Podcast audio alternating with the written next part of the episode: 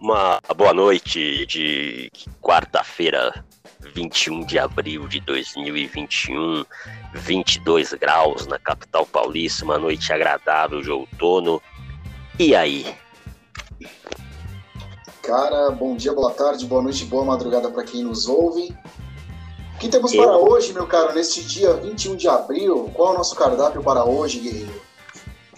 Olha, eu estou muito bem e essa semana que foi marcada pela, pelo anúncio bombástico que estremeceu as estruturas do mundo do futebol, da criação da Superpeia, dos que reuniria os grandes clubes do velho continente, é, assim como é, tão inusitada quanto foi o seu, o seu anúncio, tão abrupto, também foi a sua dissolução, né, cara? Tudo em tudo isso aconteceu muito rápido, foi anunciado e em dois dias parece que foi pro vinagre mesmo.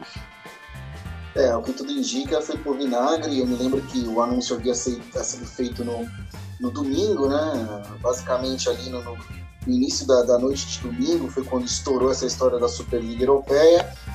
E, cara, assim, eu, eu fico feliz, apesar de, de não me, me, deixar iludir, porque eu sei que as, as investidas desses, desses velhinhos capitalistas selvagens não, não vai parar por aí, né?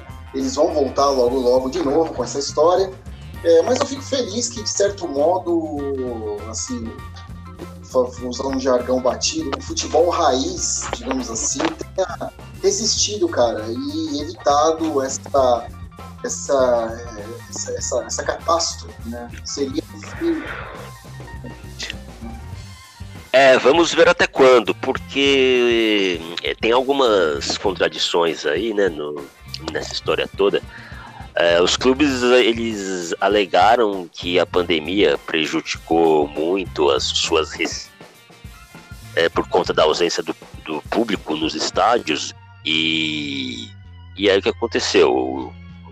Acharam que é, eles precisavam se organizar para aumentar suas receitas.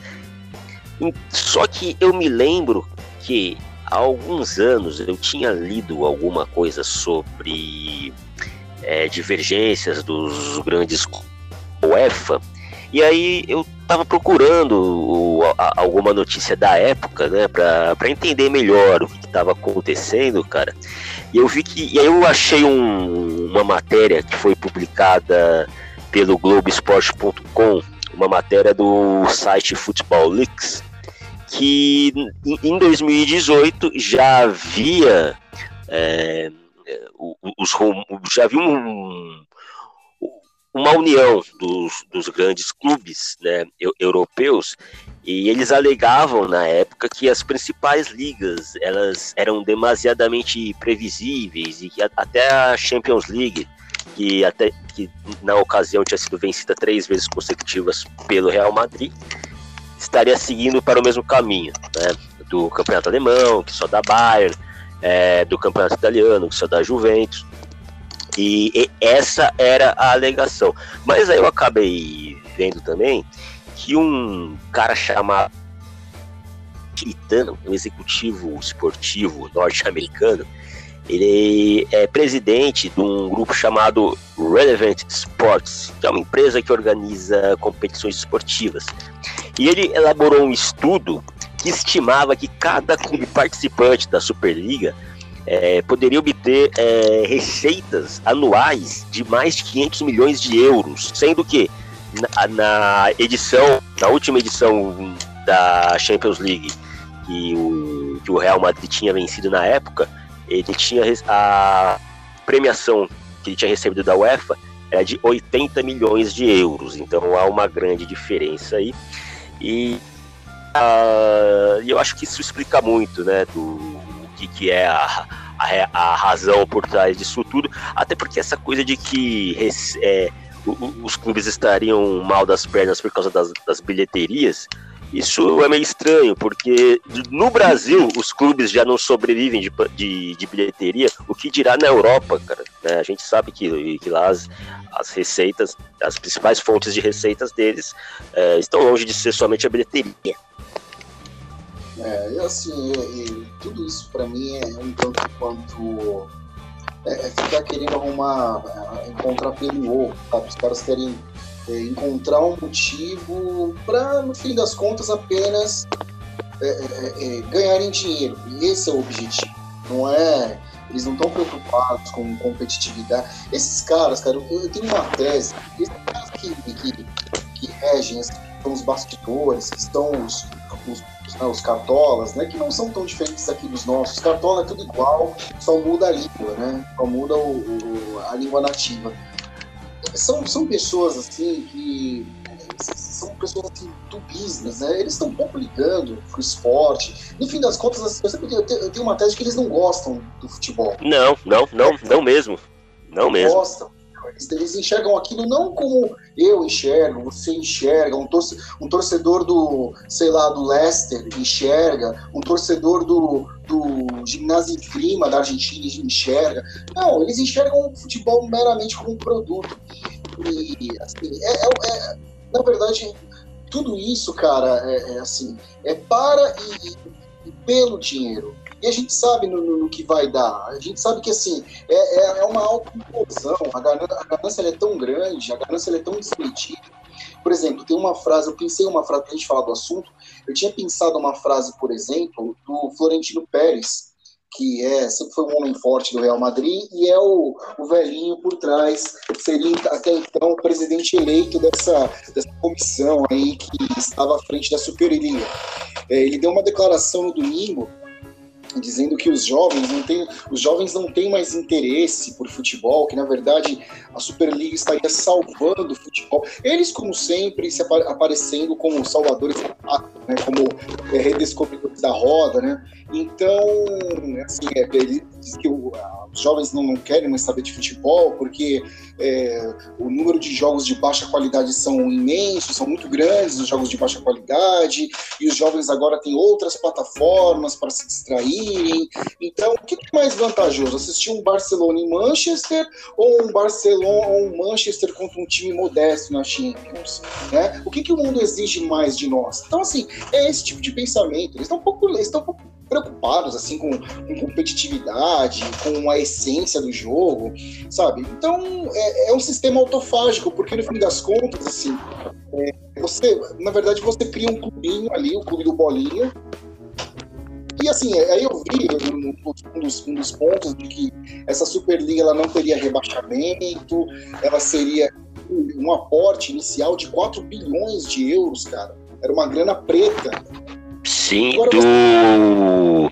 Eu vi que aquele, aquele banco de investimentos JP Morgan é, é, é, é, estaria por trás disso tudo, cara, né, financiando a Superliga.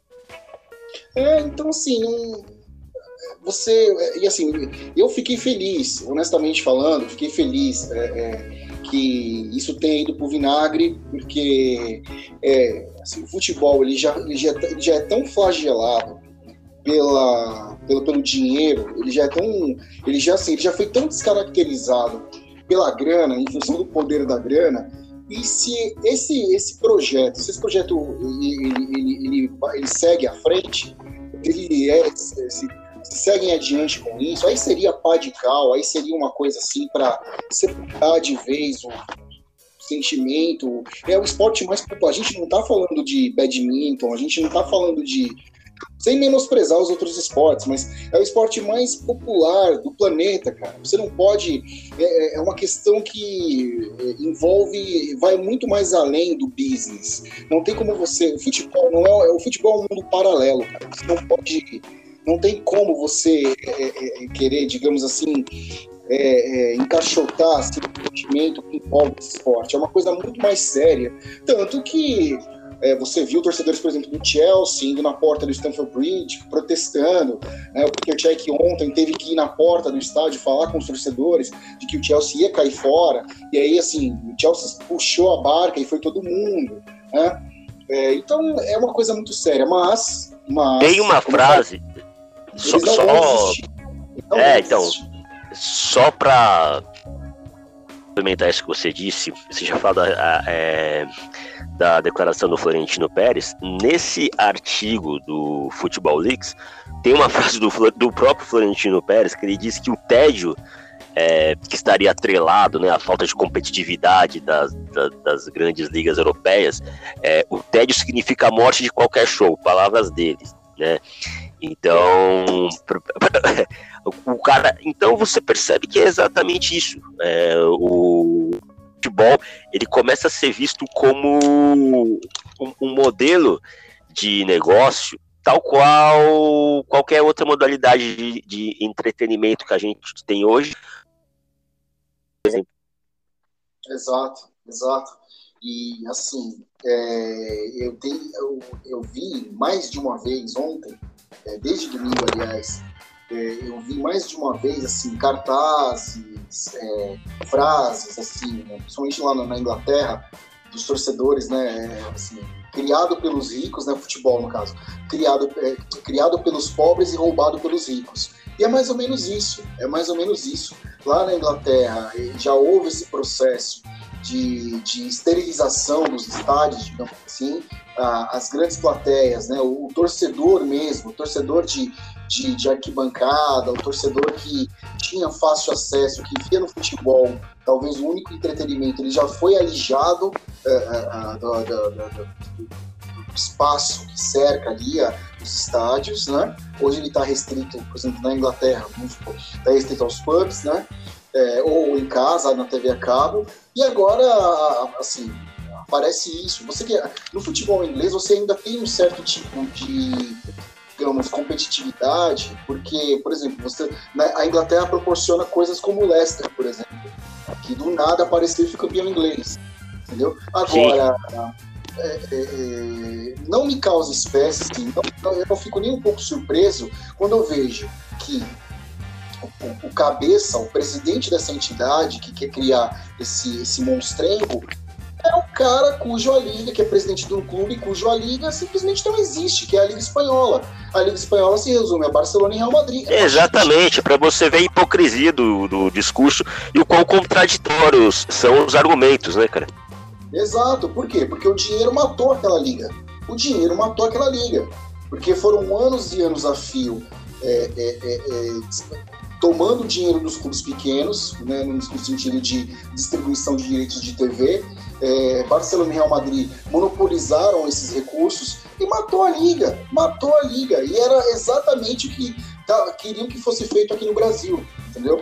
É, esse monopólio, esse é, no Brasil ainda existem, pelo menos assim, alguns clubes. Óbvio que nos últimos anos isso tem meio que eu estou sentindo que está meio que se esfarelando no Brasil, porque, por exemplo, Palmeiras, é, que tem um investidor, e o Flamengo, que é um clube que é um clube de massa que recebe a maior atenção, digamos assim, daqueles que, que investem no futebol, meio que monopolizaram, estão monopolizando essa a, questão econômica. Mas você ainda tem aqui, por exemplo, um São Paulo, que ainda pode caminhar com as próprias pernas, tem o Corinthians, que foi durante muito tempo, digamos assim, auxiliado, mas também caminha com as próprias pernas, entendeu? É, o que nos pode dizer, por exemplo, na Argentina, que é só Boca e River, que é um campeonato que é um, assim, já, já foi, até por todo o panorama econômico que passa a Argentina por décadas, né? A Argentina vem sofrendo um, um, uma, assim, um esfarelamento econômico por décadas, assim, né? décadas a fio. Então, cara, eu fico feliz de o futebol ter resistido e eu acredito que, assim, eu espero que a partir que esse, esse pequeno, né, pequeno lapso que foi o surgimento e a, o desaparecimento dessa funcione como combustível para que os clubes se unam, apesar que eu, eu acredito que seja. Se é impossível aqui, imagine lá fora, né? Que é cada um por si, é um matando o outro.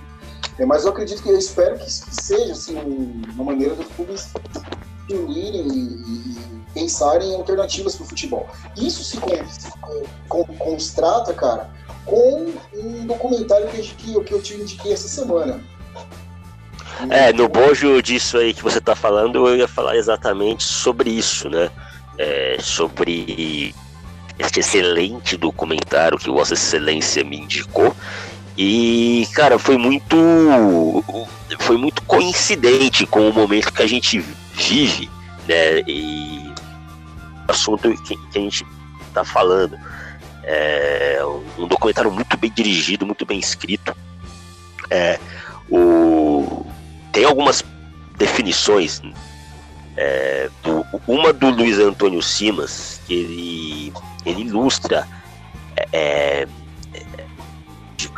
é por trás da atividade mercantilista que há no futebol hoje, que o futebol ele tem que ser um espetáculo rentável televisivo.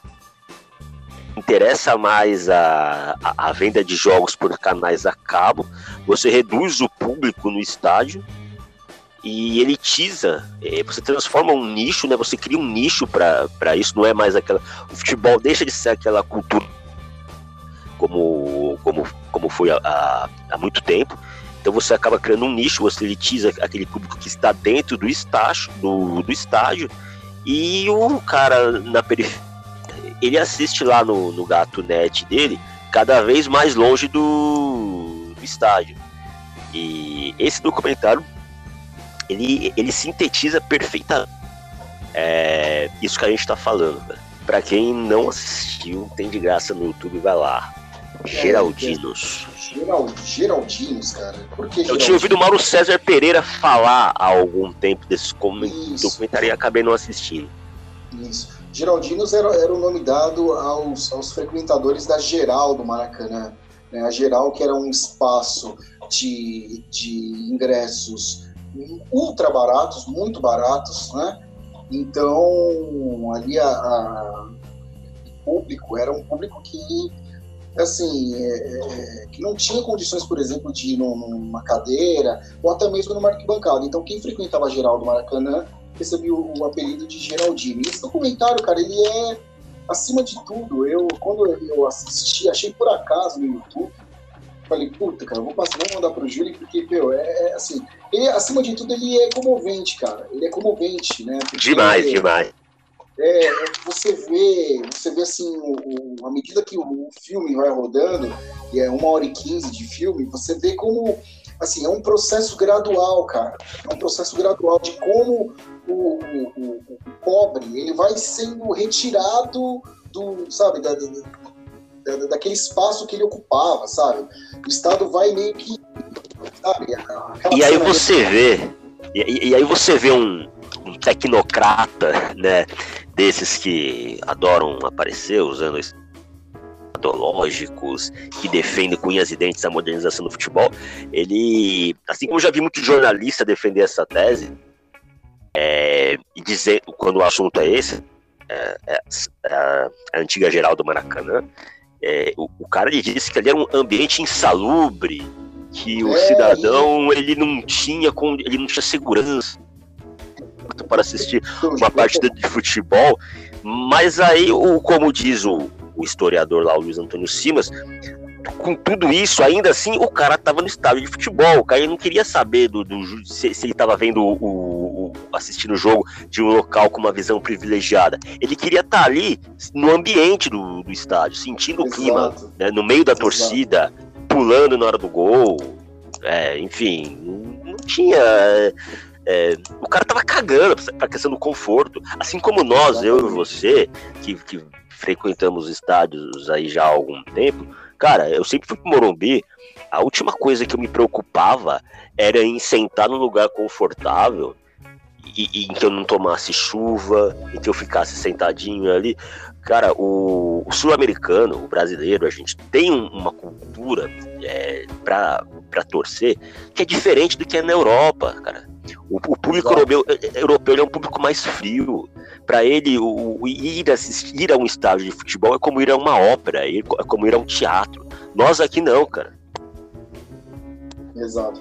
É, cara, assim, é, o perfil do torcedor europeu ele foi, ele foi mudado. Porque se você pegar, por exemplo, se você pegar é, é filmes assim, até a década de 80, por exemplo, até o começo da década de 80. Até, assim, até Hillsborough, que foi aquela tragédia que matou 96 torcedores do Liverpool, é, numa semifinal de Copa da Inglaterra, ali você, você tinha gente da classe trabalhadora ali ainda. Você, tanto que os caras viviam amontoados. Era, era como na, na, geral do Maracanã, os caras viviam amontoados ali.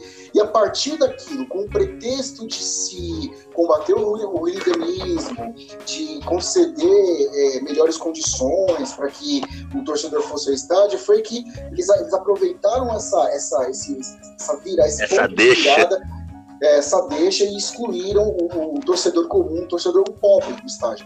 E a mesma coisa, cara, é, assim, eu, quando eu vou pro Morumbi, eu, assim, eu tenho, uma, eu, eu tenho uma coisa muito consciente.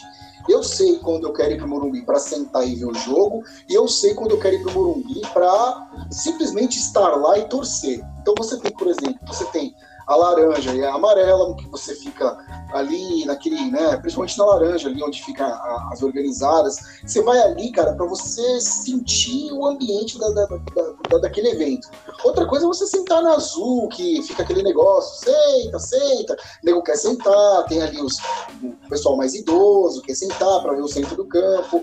Então, eu acredito que você pode, cara, você é, é, é, que nem você citou aí o Tecnocrata lá, que foi é, esse documentário ali foi gravado bem naquele período em que o Maracanã estava sofrendo né, aquele estupro né, para sediar os Jogos da Copa do Mundo, né, porque a gente não pode esquecer que o Maracanã, por exemplo, era um patrimônio tombado. Um Sim, patrimônio o, tombado. O, o, Marcelo Freixo ele cita isso daí né, no, no, no documentário, cara. Então, assim, tem coisas que só acontecem no Brasil. Você não consegue, assim. não É inacreditável, cara, assim, o que foi feito com o Maracanã. É inacreditável. O Maracanã. O Maracanã, cara, é, é, é assim, eu, eu me ressinto muito de, infelizmente, ao longo da minha vida, não poder ter tido a chance de conhecer o velho Maracanã, o antigo Maracanã, né? Sim. Porque faz parte do Rio, cara, faz parte da história do Brasil aquilo. Né? Eu conheci é... São Januário, agora o Maracanã não. Então, assim, e aí você vê aquele cara falando exatamente isso, que, dizendo que o ambiente era quase insalubre. Porque, cara, quem ia pra geral não tava nem aí, não queria nem tava saber. nem aí. Tava nem o cara, o cara lá, jogo, cara. O cara lá sabe o que é insalubridade, cara. Exato, o cara quer, tá pouco se fudendo pra, pra jogo, pra não sei o quê. Tem um, tem um trecho que, que um, um, dos entrevistados diz que tinha um, um, um determinado torcedor, agora não sei de, de qual dos quatro grandes do Rio, não sei se era torcedor do Botafogo. Botafogo. O cara, do, o cara deu uma volta no anel inteiro da, da, da, da, da geral. E aí ele botou na cabeça lá, o Botafogo fez um. Fez, quando ele completou a volta no anel da geral, o Botafogo fez um gol e ele botou na cabeça que aquilo dava sorte. e o cara todo jogo ficava dando volta no anel. Então ele tava cagando pro jogo, não tava nem aí. Não, cara, o, o, depo, o depoimento do, os depoimentos do Romário também são sensacionais. Que ele disse que os caras é. xingavam ele. E, e, ele falava que você ouviu o jogador, ele como jogador ouviu o, o xingamento de perto, isso motivava mais, isso deixava o cara mais pilhado pra fazer gol, né? E, e ir lá e, e calar a boca do cara. E quando ele fazia gol, ele, ele, gostava de comemorar. Como a gente cansou de ver, cara, o Renato Gaúcho fazer, o próprio Romário fazer. É, era lindo você assistir jogos é, que eram disputados no Maracanã. O cara fazia gol, o cara corria lá pra geral lá e comemorava ali, mas era com o povão, não é que nem o, a gente tem hoje aí arenas de, de, de 200 milhões de reais, cujo ingresso custa 150 reais, e o cara coloca lá a faixa favela é aqui, essas ah, coisas, entendeu? É, e, sendo que não, não tem nada a ver, né? E aí, o, tudo bem, a proximidade do público com o campo, com o jogador hoje, é, é, é ele é menor, porém, é, eu, eu diria que é mais fake. Não, é muito mais asséptico, né? É muito mais. Exato, exato. Coisa, é uma coisa asséptica. Pasteurizada. Assim, programada, sabe? É aquela coisa, não é aquela coisa espontânea, né? É, é uma coisa que parece que é ensaiada, é, porque aquilo faz parte do show. Né, o cara é. fazer. O cara ficar roendo as unhas e olhando pra câmera para ver se tá mostrando ele, fazendo aquela cara de ai meu Deus, será que meu time vai perder?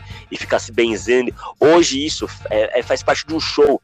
É, na época que a gente tinha a, o, o, pessoal da geral, não, aquilo você via que era, era angústia, era aflição do cidadão mesmo que estava ali. Exato, o cara que já é, o, o, cara que já passa a semana inteira fudido, é, e, o, e o futebol era, foi por muito tempo, a válvula de escape do povão.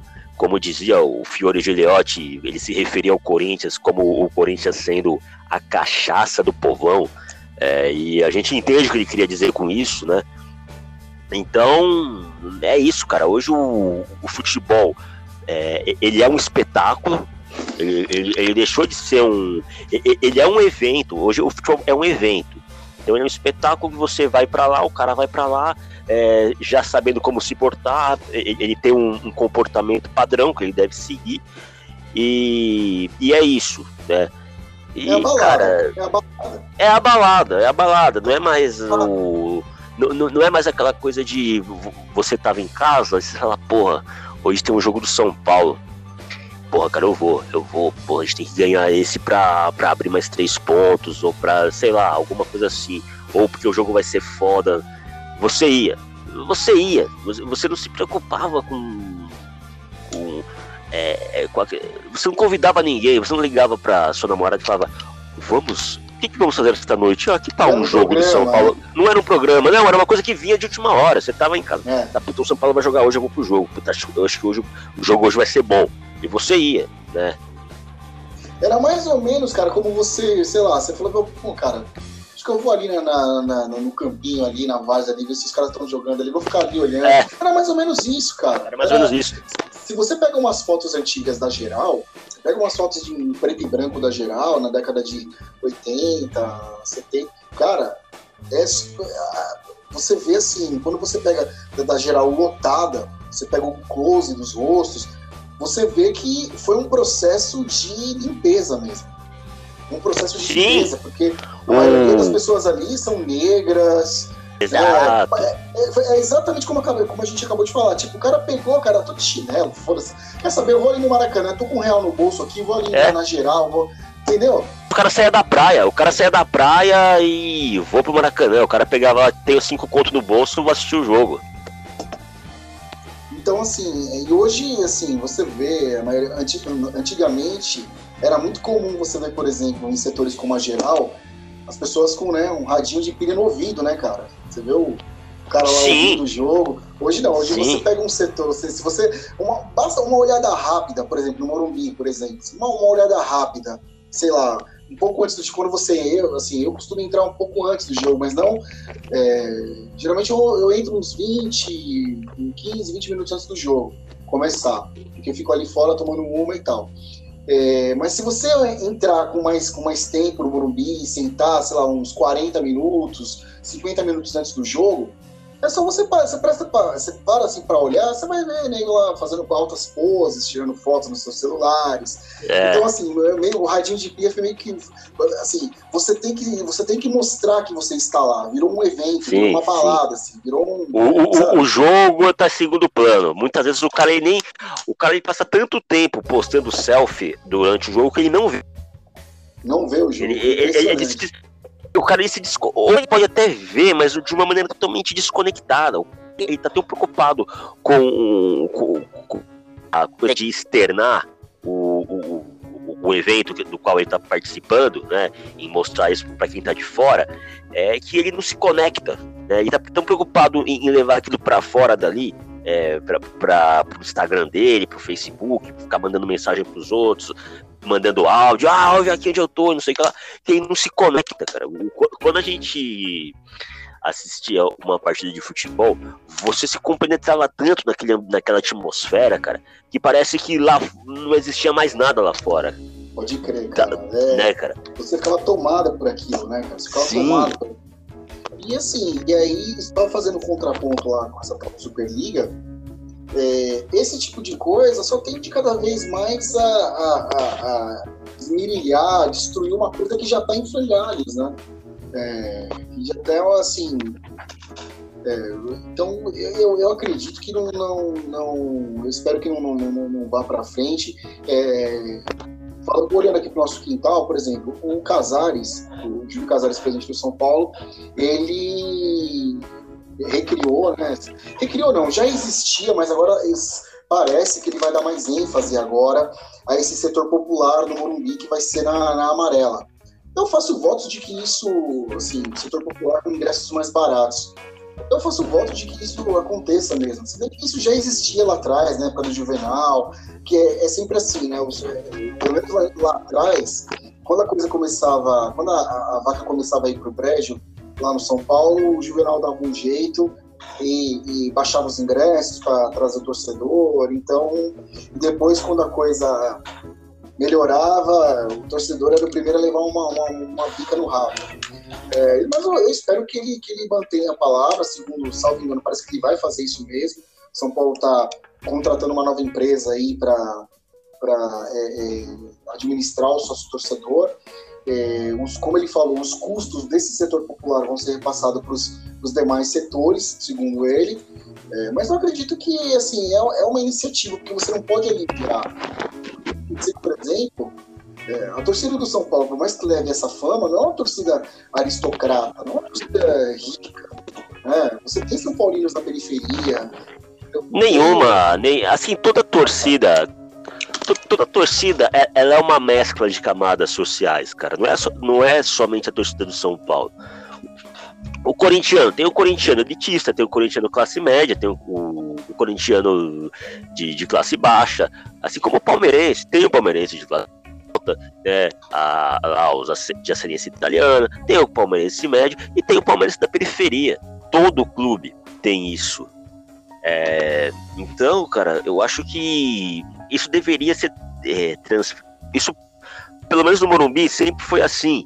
É, lá o anel intermediário, o ingresso era mais caro, né? a arquibancada lá em cima, no anel superior, sempre foi mais barato, e, e tinha as cadeiras cativas. Agora, não há necessidade de você transformar todo o estádio em uma cadeira cativa, cara. Não, claro que não, claro que não. Claro que não. Por isso que eu até dou, dou, dou, dou esse ponto pro, pro, pro Casares, porque ele tá, assim, a ideia é agregar todos os tipos de público no, no, no estádio. E eu acho é. que deveria acontecer em, em lugares como o Maracanã, por exemplo. Sabe, o Maracanã, o Maracanã, né, como o Mauro César gosta de falar. Vem aí também o Pacaembu, né? A gente, é, é, o Pacaembu vai entrar em reformas, né, para poder virar aí uma arena multiuso. A gente sabe-se lá o que, que vai sair dessa reforma do Pacaembu, né? É, então, a iniciativa é interessante. Cara, e já que tá falando de São Paulo, cara, você assistiu o jogo ontem? Não. Cara, você não assistiu, você perdeu assim, então. Um espetáculo. Não, falando sério. Ontem São Paulo estreou pela, pela Libertadores e foi uma estreia, estreia muito promissora. Foi contra o Esporte Cristal do Peru, né? Lá, no Peru. Foi uma estreia muito promissora, cara. Assim, 3 a 0 é, foi um jogo. O Sport Cristal não perdia mais de 20 partidas, 20 partidas, não me engano. E o São Paulo se impôs, jogou com, com muita imposição, jogou com, com, com consciência, com autoridade. Para uma estreia de Libertadores, é, é, fundamental você estrear bem, ou, é ou por outro lado, é fundamental que você não estreie perdendo, como, foram, como caso, por exemplo, do Inter, né, que perdeu lá é, é, pro, pro Sempre Pronto, né, que é o time lá do Always Ready, da, da, da, da Bolívia, perdendo na, na, altitude. E o Santos, que perdeu também aqui no Brasil, é, para o Barcelona de Guayaquil. O Santos perdeu na estreia também. Então, Inter e Santos já começam embananados. É, destaque também para a vitória do Flamengo lá no, no José Amalfitani contra o Vélez. 3 a 2 o Flamengo passou o trator no, no, no Vélez, poderia ter feito muito mais. Mas mesmo assim, mesmo jogando bem, mesmo ganhando títulos, o cara que você é muito fã, o Rogério Senna, tá meio que na berlina lá no Flamengo, né, mano? Eu acho que o Rogério Ceni ele tá na berlina no Flamengo desde o dia que ele assumiu, porque eu acho que fica muito claro que não era, ele não era unanimidade, longe disso ali dentro. Ele veio meio que porque não tinha como trazer outro, colocaram ele mais à vontade, creio eu, é do, da cúpula ali do Flamengo, é, é do Portalupe, cara. Então o, o, o Rogério Ceni mesmo tendo sido campeão brasileiro, é, mesmo que ele né, tenha é, começado a, a Libertadores é, desse modo, perdendo, depois virou, e ele vai estar sempre na Berlinda, cara. É porque assim também, é, eu concordo com o que você está falando, Gil. E assim, é, a, a, figura dele tá, ainda é muito atrelada ao São Paulo, mas não é só por isso, mas é muito atrelada ao São Paulo. Não, eu, eu acho que a. Eu, eu, eu acho que a, a rejeição. Não digo nem rejeição, mas a não unanimidade por ele. A falta de conexão Flamengo, dele. A falta de conexão. Não, não tá nem ligada tanto a, a esse, essa coisa de ser ligado ao São Paulo. É, não, é Eu acho que é mais pelo, por ele ser um. Por ele ainda ser visto como um novato, né? É, eu acho que não é nem isso. Não, é, não, não é só isso. Eu acredito que o fato também dele não ser. Como é que eu vou dizer? Eu não sou torcedor do Flamengo, né? Eu vejo muito assim, eu só, é o que eu vejo torcedores do Flamengo, tanto anônimos quanto ilustres, dizendo, mas o Rogério ele não tem a cara do Flamengo. Ele é um cara muito. É, ele, assim, é, ele, é. ele, não tem a cara, ele não tem o jeito de Flamengo, como por exemplo o Renato Gaúcho teria. Sim. Não só porque o Renato jogou no Flamengo, mas pelo, a gente sabe como. A malemolência. É, ele é. Ele, ele jogou por muito no Rio de Janeiro, já foi o rei do Rio e tal. E, então, eu já acho que o Rogério Ceni eu já acho que o Rogério Ceni se sente muito à vontade no Internacional de Porto Alegre. Pode ser também, acho que no Grêmio também seria uma boa para ele. Também. o Grêmio anunciou hoje também o, o Thiago Nunes, né? O Thiago Nunes estava meio na cara. É... Mas sei lá, eu acho que fica um negócio, né, assim, não, não tem essa conexão. Não, por mais que o Rogério ele dê declarações de apreço, e é mais ou menos, é como se fosse o João Dória fazendo um pouco livre, tá? Não, cara, não tem conexão, não tem conexão com o povo, cara, não tem aquela, aquele magnetismo, não tem aquela. Parece que é uma coisa muito media trem, sabe? É um negócio Sim. meio. Forjado. Então, é, você vê quando ele fala da torcida do Flamengo, quando ele fala de estar no Flamengo, o que é o Flamengo. É um negócio meio, sei lá. Mas é, a pressão nele é grande, é grande, mesmo vencendo, mesmo obtendo bons resultados e dois títulos já é, é grande, tudo indica que em breve. Acho que na primeira trombada que ele tomar, na primeira trombada braba, assim, aquela trombada é, é, é, taxativa, eu acho que ele não fica. E quanto ao São Paulo, cara, eu, uma hora, como eu falei, né? Assim, uma hora vai perder. Uma hora vai perder, uma hora vai. Né, porque o volume de jogos é muito grande, é uma diversidade de adversários. É, Sexta-feira agora já tem jogo contra o Santo André, logo logo tem um clássico contra o Corinthians. Domingo parece que tem jogo também, eu já nem sei contra, contra quem que é o jogo de domingo no São Paulo. Uma hora vai perder, mas assim. é, é, é é, é, é, animador o que tem acontecido. Né? Ele tem, o Hernan Crespo tem rodado o elenco, tá mais do que provado, assim, ele, ele, ele ajusta o, o time ao adversário que ele vai enfrentar, e isso é importante porque tá mais do que provado que você não consegue obter êxito por muito tempo, você não consegue ser campeão de alguma coisa é, com 13 jogadores, como era no passado, entendeu? O São Paulo basicamente apenas tinha 13 jogadores. Eram uns 11 e mais dois que entravam em todas as partidas. Então, isso é impossível. Do ponto de vista do desenvolvimento do, do, do, do, esquema tático, do ponto de vista a, longo prazo, isso, isso, é impossível. Então, é um alento, vamos ver o que, é que vai acontecer a partir de agora, mas eu estou muito feliz. Tô, ontem, o jogo ontem foi assim, são Paulo jogou tranquilo, é, é, o Volpe, quando foi exigido, apareceu, é, não teve nenhum tipo de, de, de solavanco, de sobressalto. É, provavelmente num jogo, ah, mas é o Sporting Cristal. Provavelmente num jogo como ontem, cara, em outros tempos, poderia dar ruim como deu. Por exemplo, ano passado contra o Binacional. São Paulo perdeu para Binacional. Perdeu um caminhão de gols e tomou, e tomou, e tomou a derrota no final. Então, como já perdeu para Strongest também no Pacaembu, em estreia. Então, cara, é animador, cara. É animador. O... Eu acho. Eu acho que o torcedor do São Paulo ele virou refém de suas próprias armadilhas. Eu vou, eu vou fazer uma analogia aqui, cara. I, imagine que você foi assistir ao filme Titanic. Você assistiu ao filme Titanic e, e o Jack salvando a Rose e no final o Jack você não esperava que o Jack fosse o personagem principal do filme, mas o cara aí você sai do cinema meio frustrado, você fala, pô, Já filme de merda. Titanic. Filme de merda. Pô, mas Titanic, cara, quem, quem não assistiu, né, meu? Se enterra, cara, vai. Aí, beleza.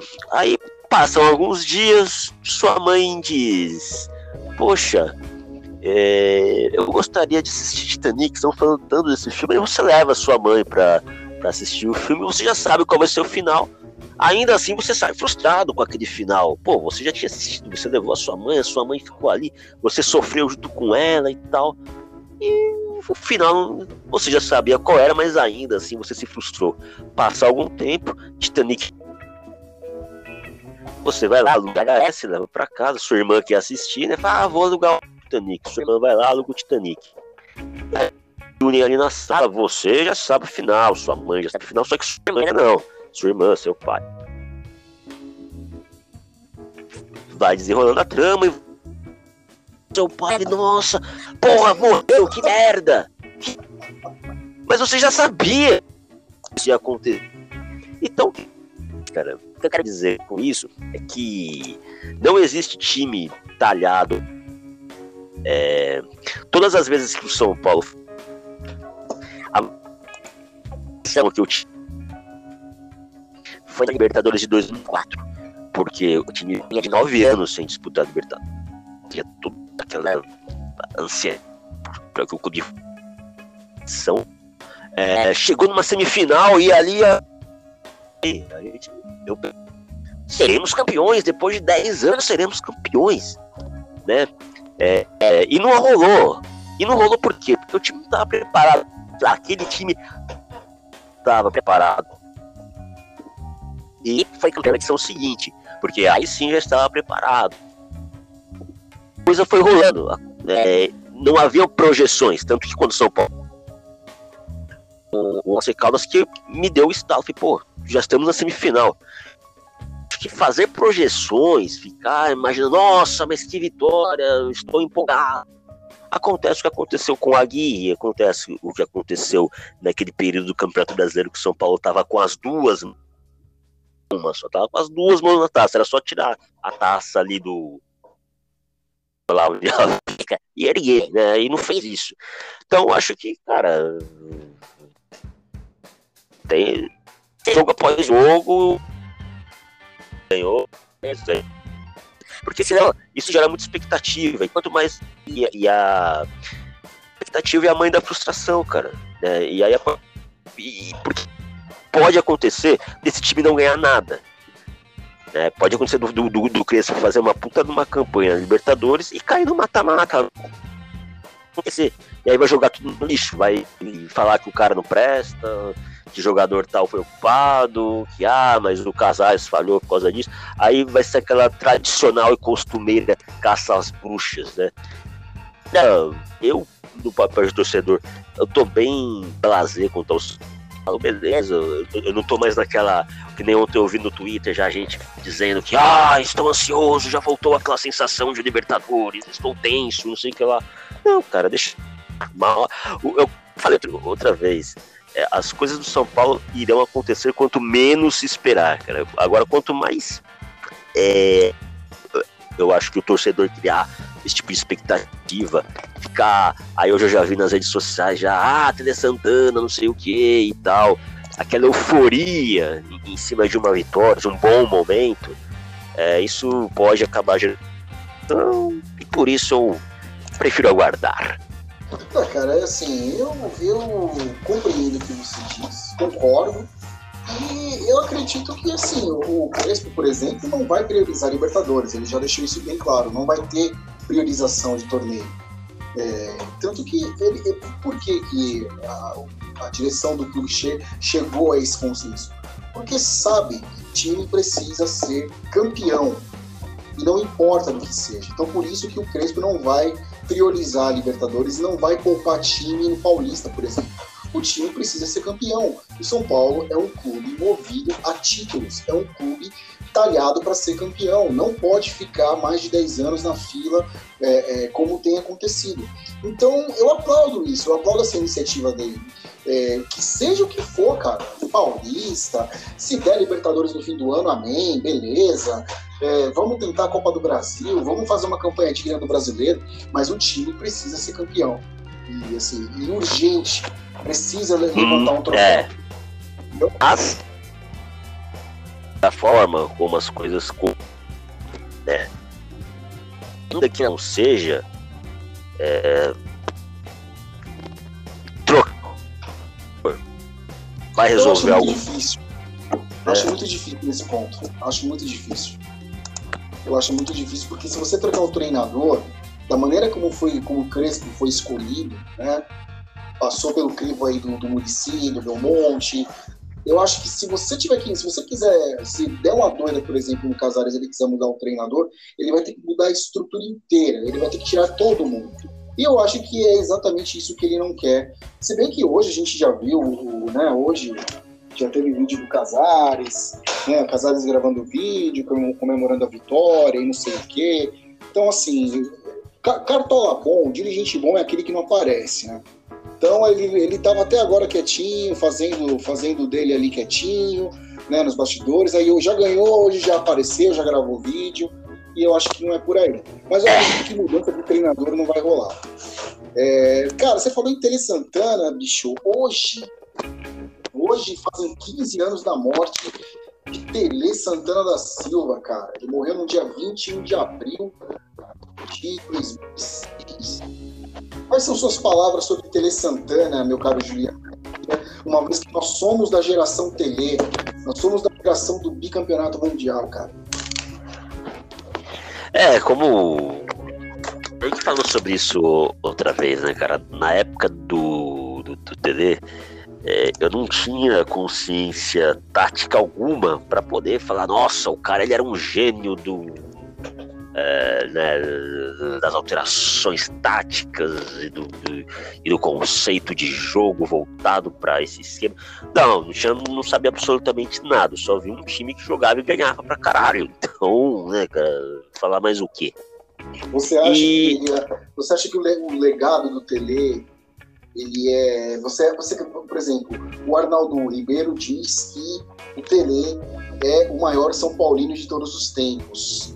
Você concorda com ele? Você acha que é, pode ser conferido esse, essa honraria ao Tele, cara?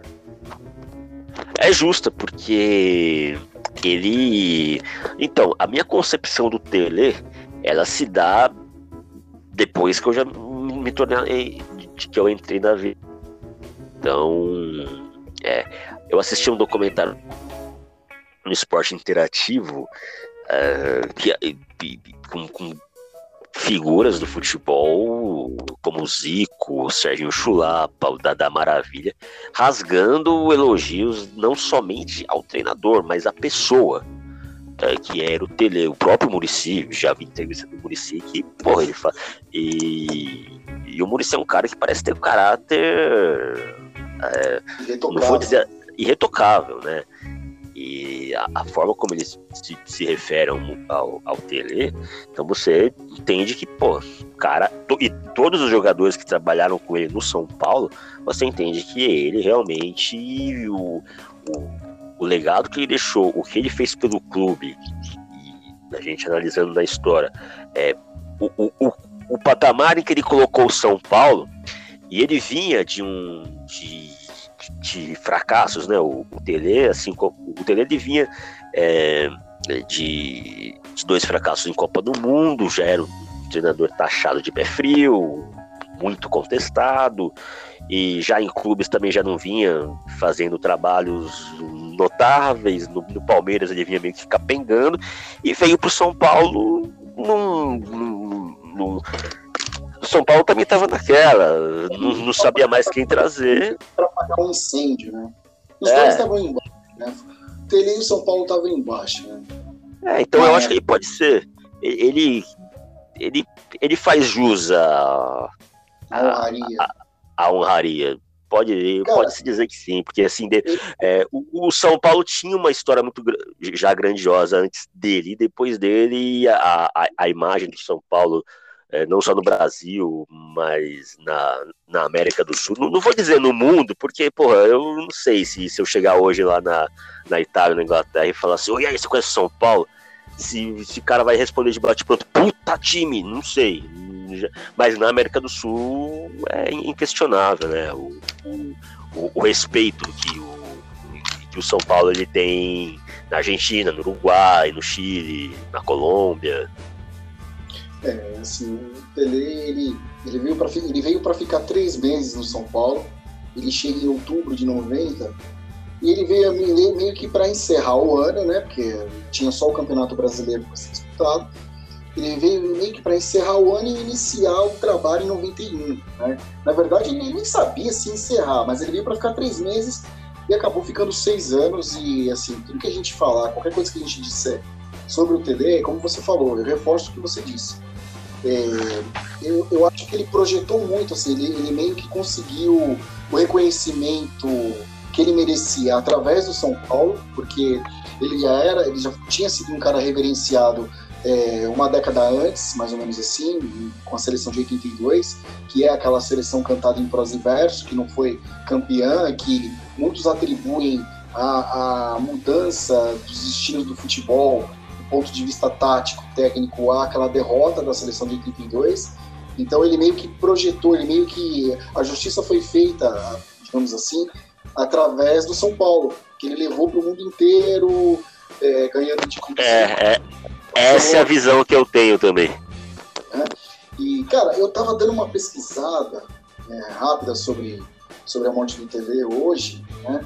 E eu acabei achando uma, eu acabei achando uma, uma, uma uma reportagem é, de que a família do Tele, cara, estava é, é, tentando comprovar há alguns anos atrás de que o Tele tinha sido vítima de erro médico na época em que ele, que ele sofreu é, os, os, os, problemas de saúde dele. Né? É, eu já, eu já ouvi essa história, que ele foi fazer uma. Eu esqueci qual foi o exame, o nome do, do exame lá que ele foi. Mas era é, eu esqueci agora, cara. E então, ele entrou bem no, na clínica e saiu de cadeira de rodas, alguma coisa assim. Cara. Isso, então. Ele, ele, em dezembro de 95, o Tele tá passando férias na Bahia e ele, ele passa mal, né? Ele tem um, um ele tem um, um, mal súbito leve. É, ele ficou com uma coisa na cabeça assim achando que a boca dele estava torta e tal, e a mulher dele, não, você está bem e tal. Volta para São Paulo, né, depois da virada do ano, reluta muito em, em ir pro, pro hospital para fazer exames de rotina, até então ele estava bem. E a gente não pode esquecer também que, conforme eu já vi uma declaração do Pimenta, do José Eduardo Mesquita Pimenta, ex-presidente do São Paulo, de que o Tele era uma figura tosca. era uma figura tosca, assim, de difícil trato, difícil trato. Ele não se furtava, ele não, não, ele não tinha respeito por hierarquia, e ele não se furtava em dizer o que ele pensava, mesmo que, assim, que a pessoa, o interlocutor dele fosse é, num, cargo, digamos assim, acima do dele, como o presidente do próprio clube, digamos assim. é, eu me identifico, me identifico com, com isso também, cara, porque eu, inclusive, já perdi emprego por causa disso. Então, cara, e aí o Tele ele vem, ele vem para São Paulo e aí ali para meados de janeiro ele vai, ele vai pro hospital no, ali no Dante, Dante alguma coisa, como é o nome do hospital? Dante Pazanese. Dante, Dante Pazanese. Isso, ele vai pro hospital, ele vai, ele chega dirigindo o próprio carro, ele tá com a, com a com a, com a, mulher dele, assim, ele tá muito, muita vontade, né, porque disseram para ele que seria um procedimento rápido, ele vai para fazer um cateterismo né? E, isso. É, é isso, né? E esse cateterismo, assim, é, demorou, mas levou três horas. E quando retornam com ele, assim, para você ter uma ideia, quando ele chegou no hospital, nem roupa ele levou. Porque havia promessa de que ele faria o cateterismo e ia embora no mesmo dia. E quando ele retorna, cara, ele já retorna confuso, né? Ele vai pro ele é direcionado ao quarto, ele volta confuso, irritado, e com os dedos das mãos roxos, assim. E aí começa toda a via sacra do Tele, ele começa, ele, ele continua tendo uma, assim, é, desmaios, lapsos de memória, a coordenação dele, eu, eu tenho uma, uma, uma declaração do René, René Santana, que é o filho do Tele, que ele, ele, ele foi fazer, ele foi pro, ele entrou no, hospital de uma forma e ele voltou, ele já era outra pessoa, assim. E, né, e, e aí dizem assim que, que talvez o procedimento, dizem, eu não sei. Tanto que a, a, o médico responsável foi, teve, né, sofreu, sofreu, digamos assim, investigação pelo CREMESP. Eu nem sei o que deu, o que deu isso. Talvez, eu acredito que não, não, não, não tenha gerado maiores consequências né, para a equipe médica. É, mas ele, ele, assim, ele, ele, passou a ter, digamos assim, lapsos frequentes é, e aquilo mudou para sempre a vida do André Santana, né? Dizem que ele teve um AVC dentro do hospital, né? Que é, o procedimento fez com que ele... É, houvesse um rompimento de uma das artérias lá, né? E aí, e aí aparecem várias coisas. Aparece o médico dizendo, por exemplo, ele se negou a fazer é, é, um raio-x é, é, intracraniano porque ele tinha claustrofobia e ele não queria entrar na máquina de ressonância. Imagina o Tele dando xilique né, tal. É, eu acredito que isso possa, possa ser factível, né? é bem provável, pelo que, é, pelo, pelo que disse Pimenta, né? Que ele era um cara tempestuoso. É, e, e assim, e, e isso mudou, mudou assim de uma forma é, indelével a vida dele e culminou com, com o passamento dele em 2003. Ele já tinha é, contrato em dois... ele, ele, ô, ô, Júlio, com o Palmeiras. Ele tinha contrato com o Palmeiras em, em janeiro de, de, de 97. Isso. Quem com ele era o Márcio Araújo, que até então estava trabalhando recentemente com o professor Fernando Diniz. É, tanto que o Márcio Araújo ele, ele toca o Palmeiras nos primeiros meses, que o Palmeiras fez questão de esperar o Tele. Mas aí, quando viram, por exemplo, tem uma passagem que eu, que eu cheguei a ver, eu não sei se foi uma declaração do Cafu ou de alguém que estava próximo, que, por exemplo, quando o Tele vai assistir um treino no Palmeiras, ele vai, tem lá. Essa imagem existe no YouTube, ele cumprimentando os jogadores na rodinha ali. Ele erra o eu, eu, Cafu. Eu, ele foto, eu lembro do, dele posando pra foto. Do, eu lembro da, da reportagem no Globo Esporte, nos, nos jornais, nos telejornais da época, dele posando foto com todo o elenco ali na, na academia de futebol do Palmeiras Nova. Isso. Então ele meio que ele meio que, que, que, se confunde, não reconhece o Cafu, o Cafu já estava no Palmeiras, e todo mundo ficou meio, meio assustado com aquilo, ninguém entendeu nada. Então, assim, ele não tinha o mínimo de condições de, de de assumir o Palmeiras e persuadido pela família dele, ele, ele desfez o trato do Palmeiras. É, porque nem chegou a. Eu acho que ele não chegou nem a comandar um, um treino sequer do Palmeiras. Ele só foi lá, se apresentou pro grupo lá, errou o nome do Cafu e voltou para casa, né, cara? Puta, cara, é uma merda, né? É, cara, é. falando disso aí, eu me lembrei, eu me lembrei de uma outra coisa que envolve uma. Eu não estou dizendo aqui, eu não sou louco de dizer que o que aconteceu com o Tele foi uma barbeiragem médica. Longe, eu não, sou, eu não seria responsável por esse ponto. Mas, nessa linha, isso me lembrou de um outro personagem, cara, que a gente falou recentemente, e que hoje também faz 36 anos que ele se foi. É o presidente Tancredo Neves, cara. A história do Tancredo é meio cercada de, de, de, conspirações. Coisas é, eu, eu acreditava. Teorias. Você, você, você acreditava assim que. Eu vou, te, eu, eu vou explicar porque eu vou te fazer essa pergunta. Antes de, de, de anos depois assim, de tomar parte assim, de, de conhecer a história a fundo, e depois eu li o livro do Luiz Mir e assisti o filme, né? É, eu achava que a morte do, do, Tancredo ela tinha sido alguma coisa encomendada, né? Eu, eu também. Tudo, tudo que, tudo que cercou a morte dele, né? É, passar mal na, na, véspera da posse. E, não, a, a ideia. Antes de. Não, antes de eu. De, de eu é, como eu falei, né?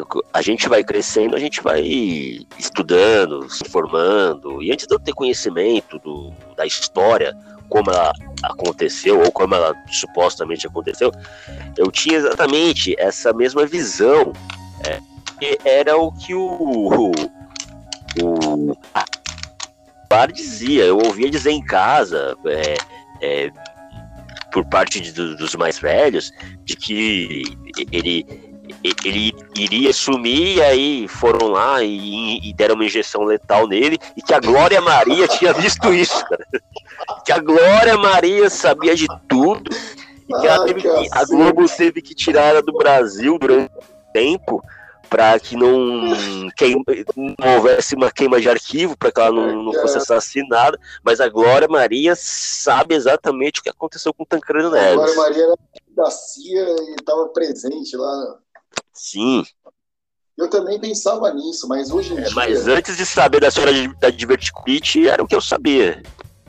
É, primeiro que sim, né? É, todo mundo, a versão oficial foi de que ele, né, no, no começo era uma apendicite, que depois evolui. E assim, se você pega é, o próprio filme, que é com base no livro do Luiz Mir, né? Se você pega declarações da época, foi uma sucessão de, de trapalhadas, assim, foi uma sucessão de barbeiragens inacreditáveis, assim. Então, no começo, no começo era, era apendicite, depois virou diverticulite, e no fim das contas, cara, é, é, é, assim, foi, sim, foi, foi levado ao conhecimento do público de que, na verdade, o, o Tancredo ele já vinha sofrendo há mais de um ano, ele ficou, por todo o período da campanha, é, é, quando ele ficou percorrendo o Brasil, é, ele estava sofrendo com um tumor, mas era um tumor benigno que estava apenas inflamado,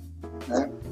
E, cara, assim, ele, ele dizem assim que o fator preponderante, além desse, desses erros de diagnóstico, porque chegou um momento em que o corpo médico não se entendia, ali o, o Renaud de Matos, que era o médico do presidente, Pinheiros da Rocha, que era o cirurgião, e aí depois entra a figura do, do Henrique Pinotti, que era um médico vindo de São Paulo, que assim, chegou um ponto assim de que eles não se entendiam e ficaram, ficou uma, uma, uma, uma briga, sabe, de quem ia fazer o quê, aquela, aquela guerra de vaidades entre médicos, e dizem que assim, o fato dele ter perdido tempo no hospital de base de Brasília foi preponderante para que o, o, o, o, estado de saúde dele se agravasse e pior, é, ou assim, fazem primeiramente um, uma cirurgia, ele passa por uma cirurgia em Brasília, né, para retirada aí de, né, desse, desse divertículo, dessa, enfim, aí tumor, sei lá. Só que, cara, é, na verdade, na hora de, de, de, de ele, ele, faz a cirurgia, passa bem, tem aquela história lá da, da, da, foto famosa, né? Que, ele, que sai em todas as capas de revistas, ele com a isoleta e com, com a equipe médica, só que por trás, da, por trás do Tancredo no sofá tinha lá todos os, os, os, os, os fios e aparelhos que, que mantinham a pressão arterial dele, que ele tá meio com aquela aquela cara meio assim, meio, tipo, putz, sabe? Um morto muito louco, sabe, cara? Um negócio meio. É, meio sedado. Meio, é, meio tétrico, né? Meio e cadavérico. Aí, ele tem, cara, o Tancredo ele, ele passa a ter uma obstrução dos intestinos e ele é submetido a uma nova cirurgia. E diz que o ponto nevrálgico da parada é essa segunda cirurgia em que é, o intestino dele é desobstruído, desobstruído e na hora da sutura, cara, suturam errado. E aí o cara começa a ter hemorragia interna. Né? E aí é quando decidem transferir ele do hospital de base de Brasília para o Instituto do Coração em São Paulo. E eu vi no, no YouTube recentemente uma entrevista de, de 2005 da equipe médica, uma, assim, uma cara de pau, cara, sabe? Uma, uma cara de pau tão grande. É, os caras dizendo que na, só na ida de Brasília para São Paulo no jatinho, ele tomou 3 litros de sangue, cara. Né? Então, esse foi o grande, o grande fator, a, o fato de, de, de, terem suturado ele errado, né, de ter, e o livro do Luiz Miller é muito didático, que mostra assim, os pontos em que, é, com, com, desenhos, com gravuras, né, de que ele começou a ter, pelo fato de ele ter sido costurado errado, né, é, cara, é um negócio inacreditável, né, é uma coisa assim, e o que me chama mais atenção é o corporativismo dos médicos, né? É o corporativismo, como essa classe a classe médica é corporativista, eles se, eles se protegem. Na, na entrevista para o Fantástico, em 2005, eles ficam, eles, assim, eles ficam tentando, de comum acordo, colocar um, um, um, fator, sabe, uma coisa que, né, que sofreu, ele morreu em função de infecções, porque ele, ele foi imprudente. Só faltaram dizer que a culpa foi do Tancredo, cara, de não ter procurado o médico antes. Né? Não, juro, cara, se você pegar. É, nessa, nessa época aí, cara, a, a medicina brasileira, ela, ela, não, ela não. Eu não vou aqui, não tenho conhecimento é, de causa para falar é, que patamar estava, mas assim, havia um histórico de, de, de e cirurgias mal sucedidas, até envolvendo. A Clara Nunes morreu depois de uma cirurgia de varizes, cara. Varizes, né, cara? É, o, aquele. Tem uma história lá do, do jogador do Flamengo, do Geraldo, que ele foi fazer uma extração de amígdala e, e sofreu um choque anafilático. Então, cara, era um negócio meio. Meio pre... não vou dizer precário, cara, mas sempre dava alguma merda, né, meu? A gente é. tem um histórico, assim, de, de coisas que você olha e fala, nossa, cara, mas... Então, tem uma passagem bizarra, que, assim, então, entram no, no, com o Tancredo no hospital de base, o hospital tá lotado, e aí, de alguma forma, ficam sabendo que o presidente da república está lá no hospital. E aí, assim, vão levar ele para mesa de cirurgia e levam para mesa, para sala de cirurgia, só que levam para sala de cirurgia errada, cara e assim, um hospital lotado de gente, e aí ficam andando com o Tancredo na maca, deitado na maca, com um pano na cara dele, assim, pra lá e pra cá, cara, sério, é uma coisa bizarra. E aí quando chega na hora, aí quando acerta uma sala de cirurgia, a sala de cirurgia correta, quando os médicos vão entrar, olha, olha que situação, olha que situação surreal. Quando os médicos vão entrar para fazer a primeira cirurgia nele, existem mais de 30 pessoas na sala de cirurgia, porque eram deputados trajados com roupas de, né, com roupas apropriadas para a sala de cirurgia, que queriam assistir a cirurgia do presidente. Deputado, é... cara, que coisa surreal, gente. Inacreditável, cara. Inacreditável. Inacreditável, velho. É. Inacreditável. Casos insólitos envolvendo aqueles países subdesenvolvidos, mundo afora, né, cara? Aquelas coisas horrendas que a gente vê por aí em, em países do Oriente Médio, é, Índia, Paquistão. É, o, o, Brasil talvez ainda ali na, na década de 80 é meio que precarizada em alguns setores, né? Pois é, cara. E assim, a gente falando de Brasília, e eu, hoje, para variar, de 21 de abril, também é aniversário de Brasília, né, a capital da utopia. Cara, eu lembro que alguns programas atrás, quando a gente falava do. Acho que quando, quando a gente falou do. A gente falou do Rio de Janeiro, ali da, malandra, da malandragem carioca, que a gente falou ali de, de quando o Rio era, era a capital do país e tal. Eu me lembro que eu tinha feito uma pergunta naquele programa, Júlio, é, é, é, quem, de quem foi a ideia, quem foi o gênio que tinha transferido a capital da República do Rio para Brasília, né? E cara, Isso. eu descobri, eu descobri quem foi o responsável. Diga-nos. O responsável. O responsável, cara, foi o Toniquinho. Toniquinho, cara. Quem foi Toniquinho? Quem? Toniquinho foi um cara que, segundo Juscelino Kubitschek, foi um cara que suscitou essa dúvida ao próprio Juscelino num comício em Jataí, Goiás, na campanha presidencial, na, na, na, assim, na, corrida presidencial de 1955, né? Porque o, o, o, JK foi eleito em 56, né? Tá, passou a, né? E diz o cara, eu achei, depois a gente vai colocar aí eu achei essa passagem no, no YouTube é extraordinária. Né? O, o, diz o JK que estava nesse comício em Jataí, né? ele estava lá falando com os populares, com o povo, quando um sujeito levanta a mão e fala: Excelência, mais ou menos trocando em é, o ato das constituições, ato da, da, das, das disposições constitucionais transitórias da Constituição de 1946 prevê que a capital da República seja transferida para o Planalto Central. o senhor é, é, se compromete a fazer isso? O senhor confirma que. E aí, cara, o Juscelino, na maior cara de pau, pega e fala assim: Poxa, você não foi. Eu, confesso que se não fosse o Toniquinho, eu jamais teria pensado nisso. É, ou seja. o Toniquinho deixou ele numa saia justa, coitado. Porra, mas é, é, óbvio que o Toniquinho foi colocado lá de propósito, né? O, Toniquinho foi colocado lá justamente para fazer essa ah, pergunta, né? né? Essa... Ô, vem cá, é. ô, qual é o seu nome? Meu nome é Antônio Carlos, posso chamar de Tonico? Toniquinho, vai, vem cá, você vai fazer essa... Você acha que um popular lá no. Sim. No cu do mundo. ia ter esse conhecimento de constituição. De... Ah, cara, difícil, né, cara? Piada, né, cara? E o, assim, o, Juscelino, eu confesso que eu nunca tinha pensado nisso. E aquele rapaz me trouxe a razão. Não, e eu lembro que a gente falou sobre o que foi os absurdos que ocorreram. Se mencionar uma, uma, um, um deles, né? Além das mortes por febre amarela, por é, área que, que acontece da, da, contaminação, né? Houve um, um, surto lá de febre amarela ou malária, não lembro.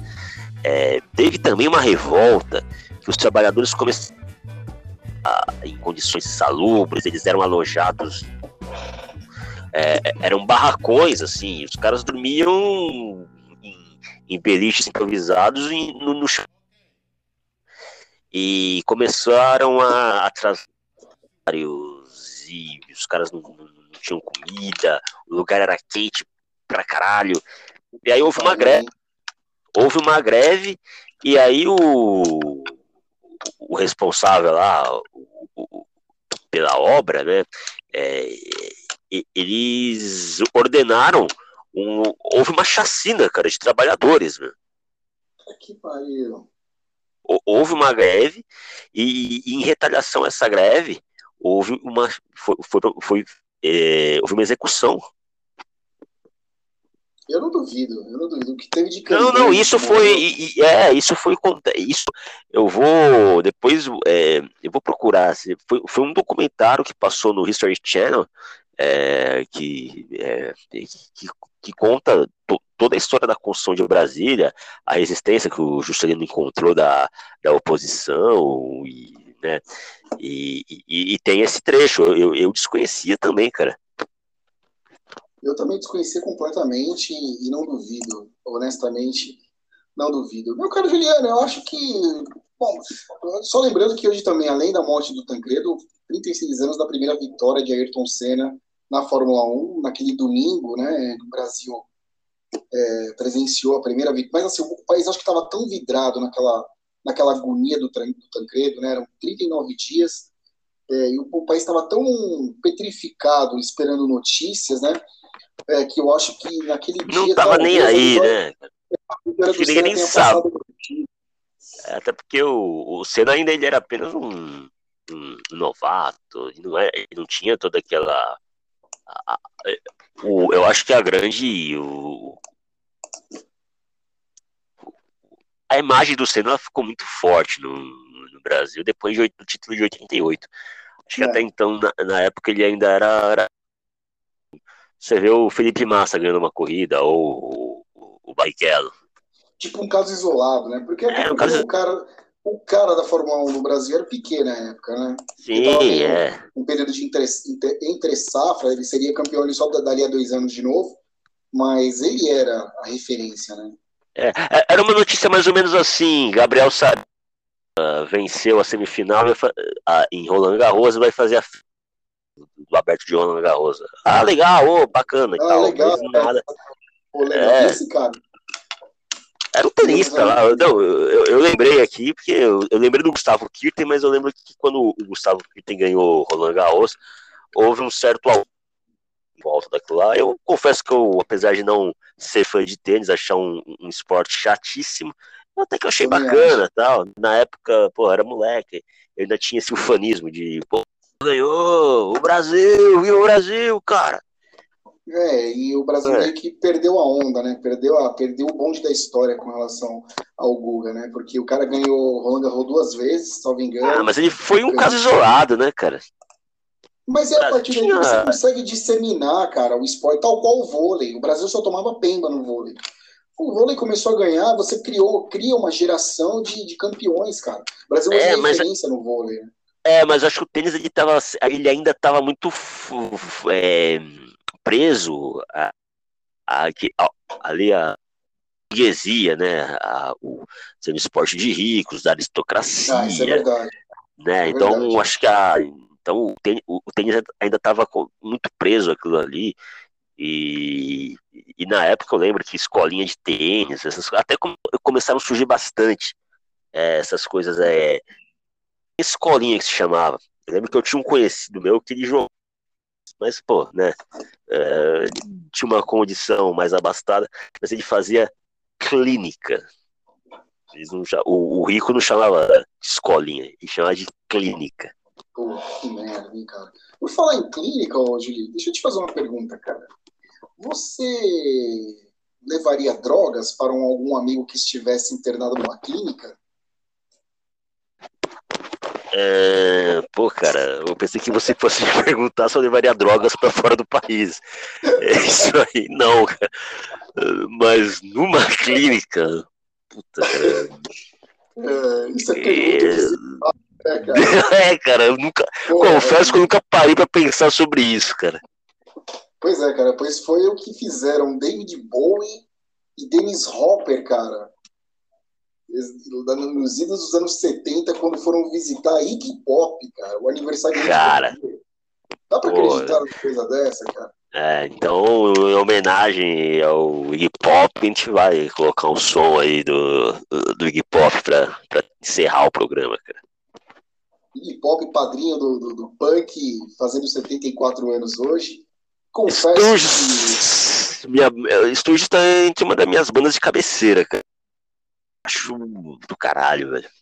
Cara, eu, assim, eu serei muito honesto, o Stooges pra mim não é um. Apesar de, de eu gostar muito de, de punk, eu, é uma banda que eu ainda não visitei, mas eu conheço apenas Lust for Life e conheço aquela baladinha que é... lá com a mina do Beef Shoes. Isso, é, Lust for Life é do, do, do filme lá do Transporting, né? Isso. E... É um filme muito louco, né? É um filme muito louco. Eu ouvi, eu tive o privilégio de ver os Stooges em 2005 no, na Chácara do Jockey, no festival chamado Claro que é Rock, cara. Ah, claro que é rock. Tinha esse festival. É, rolou acho que por dois anos, no 2005, 2006. Eu lembro que o Sonic Youth já tinha participado. Exatamente, não, foi nessa mesma edição.